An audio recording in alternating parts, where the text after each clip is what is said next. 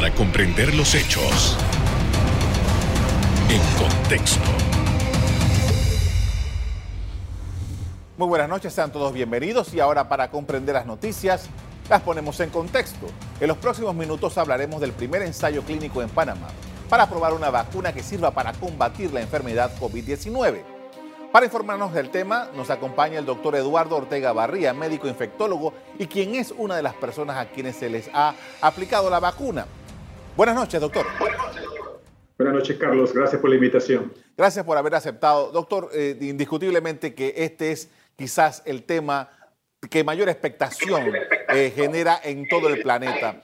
Eh, quisiéramos saber en este primer momento acerca de su participación en esta prueba que se está haciendo en Panamá.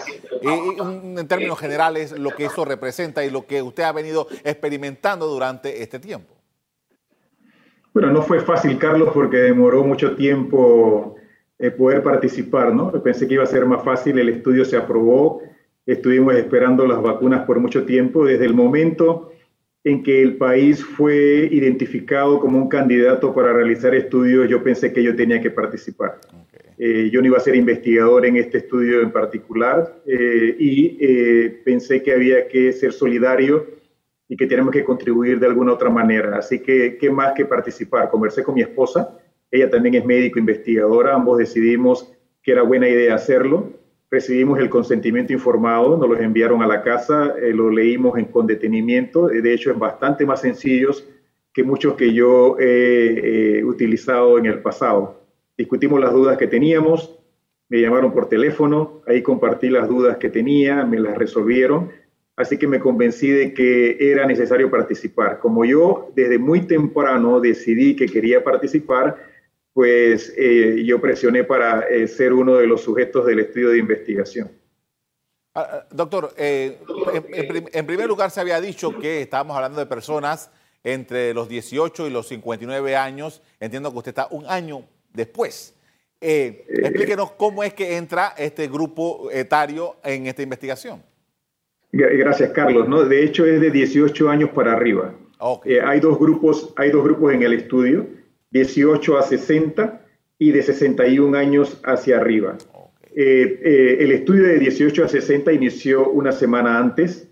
Los individuos de más de 61 eh, nos están tratando con un poco más de tacto, probablemente por la edad y probablemente porque son, somos sujetos que tenemos con mayor frecuencia algún tipo de comorbilidad. Así que nosotros comenzamos esta semana. Eh, fuimos, nos, eh, fuimos al sitio de investigación, ahí nos estaban esperando, eh, nos identificamos, pasamos a un consultorio donde la médico que me entrevistó se me hizo muy interesante porque ahora yo estaba del otro lado, ¿no? Normalmente yo estoy del lado de los que presenta el consentimiento informado, ahora era una, una joven médico que tenía dos o tres años de experiencia en investigación, me interrogó muy detalladamente eh, me hizo un examen físico, me tomó un electrocardiograma, fue en detalle eh, eh, checando que yo cumplía con todos esos requisitos para poder participar en el estudio de investigación. Una vez que ella confirmó que yo era candidato, pasé al laboratorio donde me tomaron una muestra de sangre. Esta muestra de sangre era para ver la función del hígado, para ver cómo está mi hematología, cómo está mi hemoglobina, mis glóbulos blancos, una muestra un poco más grande porque se eh, purifican las células de tu sistema inmune, lo que se llaman glóbulos blancos, para saber cómo tus glóbulos blancos se comportan una vez que has sido vacunado. Así que me toman la muestra de sangre, eh, paso a la sala de espera un rato más y entonces paso a la sala de vacunación. Entonces, este es un estudio aleatorizado. ¿Eso qué significa? Eh, que la persona que decide qué vacuna tú vas a, vas a recibir es una computadora, porque este es un estudio comparativo, están comparándolo con una vacuna control. Es ciego porque la persona que, eh, recibe la vacuna, el investigador no sabe qué vacuna tú estás recibiendo. Así que entro al cuarto de vacunación, sorpresa, la, enfermera que me va a vacunar es una enfermera con la que trabajé hace 18 años en un estudio de una vacuna de rotavirus, una persona con muchísima experiencia, eh, eh, me vacuna, unas manos fantásticas, no sentí nada, en realidad eh, salgo me tienen que observar un tiempo eh, fuera del cuarto de vacunación porque una de las posibles complicaciones que se puedan presentar son las reacciones alérgicas. Y uno, uno no sabe que si es alérgico o no es alérgico hasta que le aplican eh, eh, un medicamento. Así que estuve esperando fuera aproximadamente una hora para confirmar que no tenía ningún evento secundario como, como una alergia. Y después de eso me, retiré. doctor, generalmente cuando se aplican vacunas, eh, se, puede escuchar mucho a, las personas decir que tienen algún síntoma, que le da algún padecimiento que está relacionado con la enfermedad esta. ¿Cuál ha sido la reacción que usted ha tenido frente a la aplicación de esta vacuna?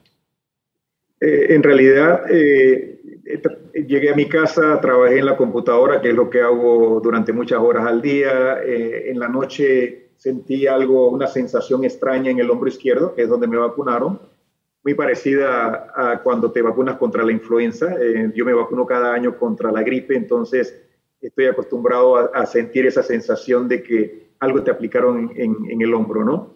Eh, me toqué, tenía un poco de molestia, eh, no era importante, sentía un poquito más duro de lo normal, en el lugar donde me inyectaron, no había ningún tipo de enrojecimiento. Eh, conversé con mi esposa y le pregunté, ella eh, sentía lo mismo. Así que en la noche, tarde noche, cuando terminé mi trabajo eh, diario, voy a acostarme. Em, sentía más o menos lo mismo, dormí, me levanto en la mañana. Em, la sensación de, digamos, sensibilidad era un poquito mayor en la mañana la sensación de que posiblemente había algo de hinchazón también era un poquito eh, mayor en la mañana. Eh, fui a mi cita al sitio de investigación, eh, tienes que ir al, día siguiente. la médico me examinó, tomó una foto, me preguntó cómo me sentía, si había tomado alguna medicina, mi apetito, o sea, todo, cualquier posible efecto que yo pudiera haber sentido. Así que eso fue el, día de ayer. regresé a casa, poco a poco todo fue desapareciendo, trabajé ayer eh, toda la tarde hasta tarde noche de nuevo. Esta mañana ya son 48 horas, en realidad me siento como si nada. O sea, no tengo ninguna molestia. Doctor, generalmente, eh, digo, perdón, en, este caso en particular se había dicho, se había informado que esta es una vacuna que, tiene, que necesita dos puestas. ¿Cómo está programado eso? Así es. Este es un estudio de fase 2, Carlos, ¿no? En, los estudios de fase 2 eh, lo que los investigadores están intentando definir es qué concentración de la sustancia que te están administrando es lo suficiente para darte una respuesta inmune. Y ellos no están buscando ahí la mayor concentración, sino están buscando la menor concentración que produce una buena respuesta inmune. Entonces, otro, otro de los aspectos que ellos están intentando responder es cuántas dosis necesitas. Normalmente las vacunas requieren más de una dosis. La primera dosis lo que hace es entrena tu sistema inmune, eh, le presenta esa molécula para que ese sistema inmune se alerte y la segunda dosis lo que hace es que tus células recuerden esa primera vacuna y son las que en realidad producen los títulos de anticuerpos más altos. En este caso, son dos dosis de la vacuna eh, y la segunda dosis se aplica cuatro semanas después de la primera. O sea que en 28 días, 29 días, tengo que regresar para aplicarme la segunda dosis de la vacuna. Ok, con esto, doctor, vamos a hacer una primera pausa para comerciales. Al regresar, seguimos analizando la participación de Panamá en las investigaciones para lograr una vacuna en contra de COVID-19. Ya volvemos.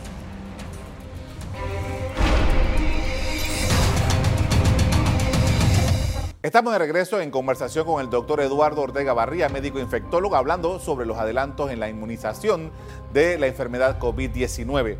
Eh, doctor, eh, usted ya eh, lo explicó en, la primera parte de esta entrevista de hoy, que usted tiene experiencia como investigador en aplicación de esto. Hay varios países en, América Latina que, también están sus ciudadanos en pruebas para esto. Esta es una vacuna especial porque el proceso que, que, nos ha llevado hasta donde estamos ha sido bastante rápido. En su experiencia, su conocimiento, ¿Qué debemos nosotros tomar en consideración de lo, que, de lo que ha sido todo este proceso, toda esta cadena hasta el momento en que estamos? Carlos, es importante que las personas eh, sepan por qué eh, eh, se ha logrado caminar tan rápido. Lógicamente estamos en una emergencia de salud pública mundial y hay un millón de personas que han fallecido por lo menos. Sin embargo, es importante que sepan que las tecnologías de vacunas estaban muy avanzadas. De hecho, eh, hemos intentado producir, por ejemplo, una vacuna contra el virus de inmunodeficiencia humana durante muchos años y no lo hemos logrado. Hemos intentado producir una vacuna contra la malaria, finalmente tenemos una vacuna recientemente contra la malaria, y todos estos retos han hecho que los investigadores de vacuna, los investigadores académicos, hubieran avanzado la ciencia de la vacunología de manera significativa. Esa es una razón por la cual se ha podido caminar rápido. La otra razón, Carlos, es que este es el tercer coronavirus con el cual nos hemos enfrentado en el siglo XXI. O sea, en los últimos 20 años, este es el tercer evento con coronavirus. El primer evento ocurre en el 2002, desaparece de la faz de la Tierra. Sin embargo, los investigadores diseñaron vacunas candidatas que tuvieron que guardar en sus laboratorios porque la enfermedad desapareció. En el 2012 tenemos un segundo coronavirus, en este caso MERS, en Arabia Saudita, y los investigadores vuelven a intentar desarrollar vacunas en contra de MERS. Eh, sin embargo, no eh, se presentan el número de casos eh, como se están presentando en, esta ocasión. Así que ahora, en el 2019, finales del año pasado, tenemos el tercer evento. ¿Esto qué significa? Que ya habíamos aprendido, ya teníamos vacunas candidatas contra los otros coronavirus y eso hace que estos investigadores saquen de sus congeladores las vacunas candidatas y ellos rápidamente puedan modificar esas vacunas candidatas con la nueva secuencia genética del virus nuevo. Esa es una, una segunda razón o tercera razón por la cual hemos podido caminar más rápido. La otra es que tenemos 300 vacunas en investigación. De estas 300 vacunas en investigación hay 42 en, en seres humanos ya. O sea que en lugar de tener una sola vacuna, intentando desarrollar un laboratorio, una vacuna. Hoy tenemos 70 laboratorios diferentes queriendo desarrollar eh, eh, vacunas eh, contra coronavirus en muchos diferentes países del mundo. Otra razón es que se está invirtiendo una cantidad de dinero significativa.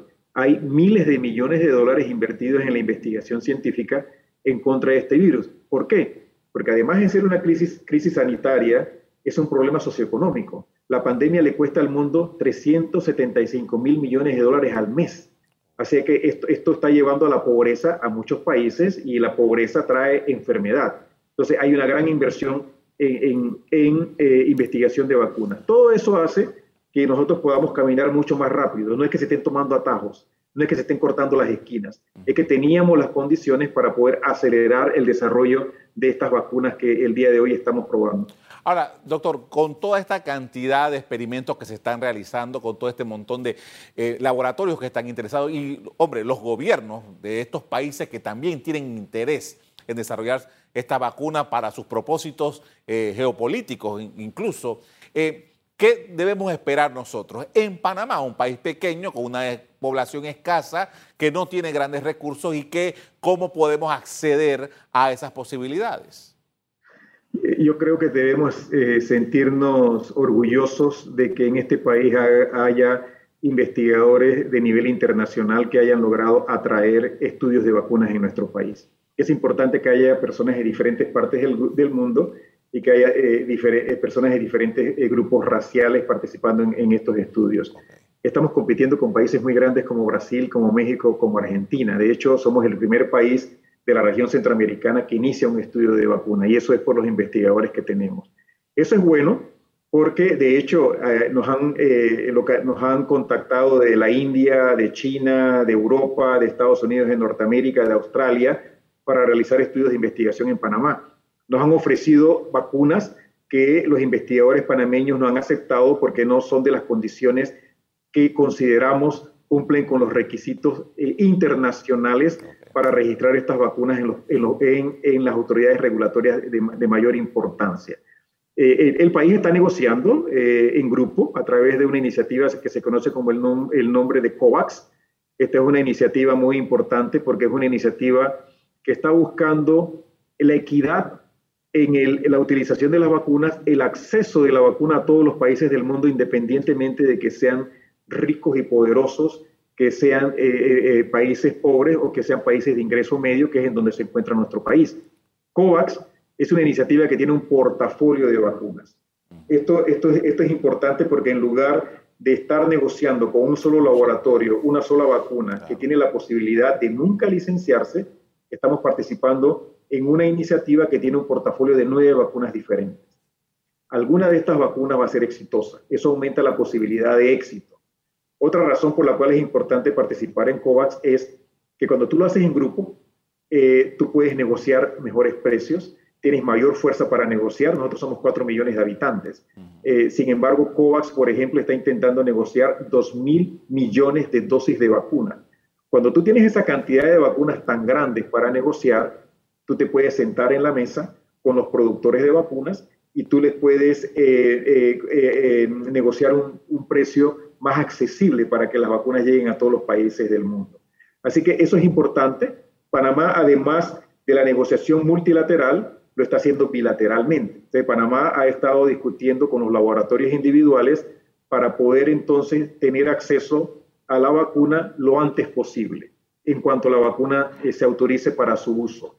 Lógicamente, los países más ricos del mundo ya han em, separado de hecho, un exceso de dosis de vacunas. ¿no? Hay países de 300 millones de habitantes que tienen separadas mil millones de dosis de vacunas. Mm. Eh, nosotros no tenemos esa, esa capacidad eh, de separar eh, el triple de lo que nosotros necesitamos, pero sí pienso que estamos en una posición excelente para que en el momento que una vacuna se autorice, a nuestro país lleguen vacunas por lo menos para vacunar a los grupos prioritarios, a los grupos más importantes, a los grupos en mayor riesgo, y que eso garantice que nosotros podamos seguir eh, controlando esta pandemia. Así que creo que es muy importante. Doctor, eh, ¿se prevé que haya otros experimentos con otros grupos en Panamá para probar vacunas? Claro que sí, definitivamente. De hecho, ya se sometió al Comité de Bioética eh, el, la el segundo estudio de investigación es una plataforma diferente. La plataforma que se está probando el día de hoy es ácido ribonucleico.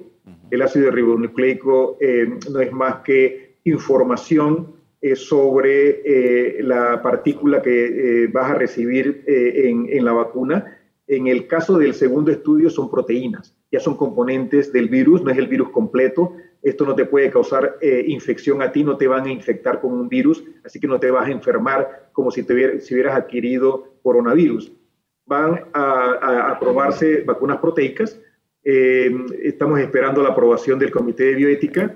Posteriormente pasaría a farmacias y drogas y una vez que sea aprobado iniciaría el estudio. Hay otro tercer estudio, otra compañía que está queriendo realizar estudios en Panamá y estamos hablando de fase 3 que estamos hablando de la última fase antes de la licencia de estas vacunas. En ese caso ya se sabe la concentración exacta que se quiere utilizar, se sabe el número de dosis exacto que se va a, utilizar cuando la vacuna sea autorizada y em, hay por lo menos dos eh, o tres laboratorios más interesados en realizar estudios en nuestro país. Eh, con esto, doctor, vamos a hacer otra segunda pausa. Al regreso, seguimos hablando con usted poniendo en contexto el COVID-19 y los esfuerzos para controlar esta pandemia. Ya regresamos.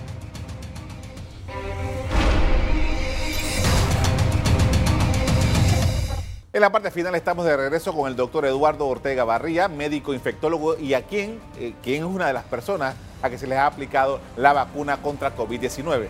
Doctor, usted eh, pronto, en un par de años, va a estar al frente de una entidad oficial que tiene que ver con estos temas de ciencia y tecnología. Y usted decía en el bloque anterior que eh, parte de lo que hemos podido lograr en Panamá se debe a una comunidad científica importante que ha logrado eh, avances en esta materia. ¿Qué necesitamos nosotros en Panamá para llegar a unos mejores niveles en esta materia? Tenemos que incentivar la investigación mucho más. Creo que se han hecho eh, inversiones importantes. En Panamá eh, ya han regresado investigadores que se han entrenado en las mejores universidades del mundo eh, y hay otros todavía entrenándose fuera del país. Tenemos que tener la capacidad de poder insertar a esos investigadores panameños que están en el extranjero en nuestras instituciones de educación y en nuestras instituciones de investigación. Tenemos que incrementar la inversión en investigación. la inversión que nosotros tenemos el día de hoy no es adecuada para eh, la ambición que tenemos como país. De hecho, es una de las más bajas eh, que existen en la región. Eh, el gobierno actual prometió que iba a incrementar esa inversión al 1% de la investigación y 1% del Producto Interno Bruto en investigación y desarrollo. Eso es importante. Sabemos que tenemos una crisis actual sabemos que tenemos un impacto socioeconómico o económico muy importante en el país y pensamos que eso se va a ir generando progresivamente. mi expectativa sería, Carlos, que nosotros eh, no reduzcamos eh, la inversión en investigación a pesar de la crisis. De hecho, creo que nuestros investigadores han dado una señal muy clara eh, y muy alta de la capacidad que tienen. a principios de la pandemia, la Secretaría Nacional de Ciencia y Tecnología hizo una convocatoria a los investigadores panameños para que hicieran propuestas de investigaciones que nos ayudaran a salir de esta pandemia. Eh, sorpresivamente para mí, eh, en una semana de convocatoria hubo cerca de 300 propuestas de investigación. En un país de estas dimensiones, créeme que para mí eh, me sentí con un optimismo impresionante. No solo eso, en algún momento de la crisis no había medio de transporte viral para realizar las pruebas de, de diagnóstico en el país. Nuestros investigadores en la Ciudad del Saber produjeron ese medio de transporte para que los investigadores de El Gorgas pudieran realizar las pruebas diagnósticas. En un momento nos quedamos eh, sin eh, cánulas de eh, flujo de oxígeno y en la Universidad Tecnológica de Panamá se crearon esas herramientas para poder que nuestros hospitales se pudieran utilizar. El día de hoy hay tres grupos de investigación en Panamá que han creado prototipos de ventiladores mecánicos en caso de que eh, eh, hubiera un desabasto eh, y tuviéramos un, pico excesivo de, coronavirus, pues estos investigadores panameños han producido estos prototipos de ventiladores. Eso nos habla de la capacidad y del ingenio local que hay y de que debemos invertir en innovación. Entonces, mi expectativa realmente es que tengamos los recursos necesarios. necesitamos construir el campus del Instituto Conmemorativo Gorgas necesitamos una facultad de medicina eh, nueva. Nuestros investigadores salen eh, no solo de la facultad de medicina, pero salen de la Universidad de Panamá. Eh, y creo que todo eso nos va a ayudar a nosotros a ser líderes en la región. Yo sí creo que nuestro país ha demostrado a lo largo de esta pandemia que tiene esa capacidad para ser creativo y ayudar, por ejemplo, a la trazabilidad, la utilización de herramientas digitales para hacer esa trazabilidad eh, el diagnóstico rápido, todo eso recientemente se publicaron los primeros datos de cero prevalencia, eh, que significa eh, las personas que han estado en contacto con el virus en Panamá. Investigadores panameños reportaron que 12% de los trabajadores de la salud analizados en Panamá ya han estado en contacto con el virus, que 12% de los donantes de sangre en Panamá ya han estado en contacto con el virus. Así que toda esta información es importante, pero necesitamos investigadores que le puedan dedicar tiempo completo a la investigación. Hay un grupo de investigadores en nuestro país que todavía tienen que realizar su trabajo diario eh, en los hospitales, de dar consultas, eh, de ver pacientes, de pasar visitas y al mismo tiempo tienen que intentar hacer investigación. Creo que nosotros tenemos que incentivar la investigación en nuestros centros médicos, en nuestros centros de salud, en nuestras policlínicas, para que nuestro país sea generador de ese conocimiento tan importante que nos ayuda a desarrollarnos, no a crecer, porque en este país hay capacidad económica que se ha demostrado y podemos crecer, pero tenemos que desarrollarnos como nación y ese desarrollo como nación ocurre en la medida que tú generes conocimiento e inviertas en ese conocimiento. Doctor, hablando de expectativas, eh, eh, una de las, hay muchas expectativas respecto a la vacuna y eh, muchas personas piensan que esto va a ser la solución del tema del coronavirus, particularmente de este, de este tipo de coronavirus. Pero, ¿cuáles son las expectativas reales? ¿Qué dicen los investigadores? las publicaciones que hay hasta el momento? ¿Realmente nosotros podemos esperar que lleguemos a un nivel de inmunización importante y que podamos hacer una vida como la teníamos antes? Eh, sí, Carlos, las vacunas son herramientas muy poderosas. Eh, las vacunas erradicaron de la faz de la Tierra a la viruela, por ejemplo, ¿no? que eh, fue una enfermedad que en el siglo pasado causó 300 eh, millones de muertes. Nosotros hoy hemos eliminado el 99% de la poliomielitis del mundo. Nosotros no vemos difteria, no vemos rubiola congénita, no vemos tétanos, no vemos casi paperas, no vemos sarampión, y eso gracias a las vacunas. Yo sí creo que si tenemos una vacuna segura eh, y tenemos una vacuna con una eficacia alta, y yo diría que una eficacia alta debe ser mayor del 70%, aunque una vacuna con una eficacia menor nos puede ayudar. Yo creo que una eficacia por arriba del 70% va a ser crítica. Y si logramos vacunar, Carlos, a un número importante de personas, y esto es crítico, de nada sirve que se desarrolle una vacuna si no la producimos, si no la distribuimos y si no la aplicamos. Y nosotros necesitamos vacunar por lo menos al 70% de la población del mundo con una vacuna que tenga por lo menos 70% de eficacia para controlar a esta pandemia. Ahora, eso no va a ocurrir inmediatamente y creo que tu pregunta es muy importante porque no es que la vacuna llegó y el coronavirus desapareció. No, mientras se logra esa cobertura vacunal del 70%, eso va a tomar un tiempo. Eh, eso va a tomar algunos meses, puede tomar algunos años. Eh, somos 7 mil millones de habitantes sobre la faz de la Tierra. La mayoría de las vacunas son dos dosis. Hay que producir 14 mil millones de dosis de vacunas. Hay que vacunar a esa población. Así que eh, vamos a tener primero un número de vacunas suficiente para vacunar a los grupos más prioritarios y más expuestos y los que si se, se infectan se enferman de mayor gravedad eso va a tomar un tiempo. Yo creo que vamos a tener probablemente vacunas utilizables a principios del próximo año, aunque se licencien a final de este año. Creo que vamos a tener vacunas para utilizar a principios del próximo año para un grupo de la población. Eh, no, no, estamos estudiando niños todavía, Carlos, ¿no? no estamos estudiando mujeres embarazadas. Entonces, esa información hay que generarla. Creo que vamos a tener más vacunas para mediados del próximo año y vamos a tener todavía un número más importante de dosis para finales del año 2021. Eh, Mientras tanto, Carlos, cubreboca, burbuja social, distanciamiento, lavado de manos, eh, evitar los espacios cerrados y aglomerados, eh, estar mejor en los espacios abiertos, ya que este virus se concentra más en los espacios cerrados y es donde más fácilmente se transmite. Así que hay que ayudar a la vacuna. La vacuna no lo va a hacer solo. Nosotros tenemos que ayudar a la vacuna. Le agradezco mucho, doctor, por habernos dedicado este tiempo para hablar sobre este tema tan importante. Gracias por la invitación, Carlos. Un placer. A la orden.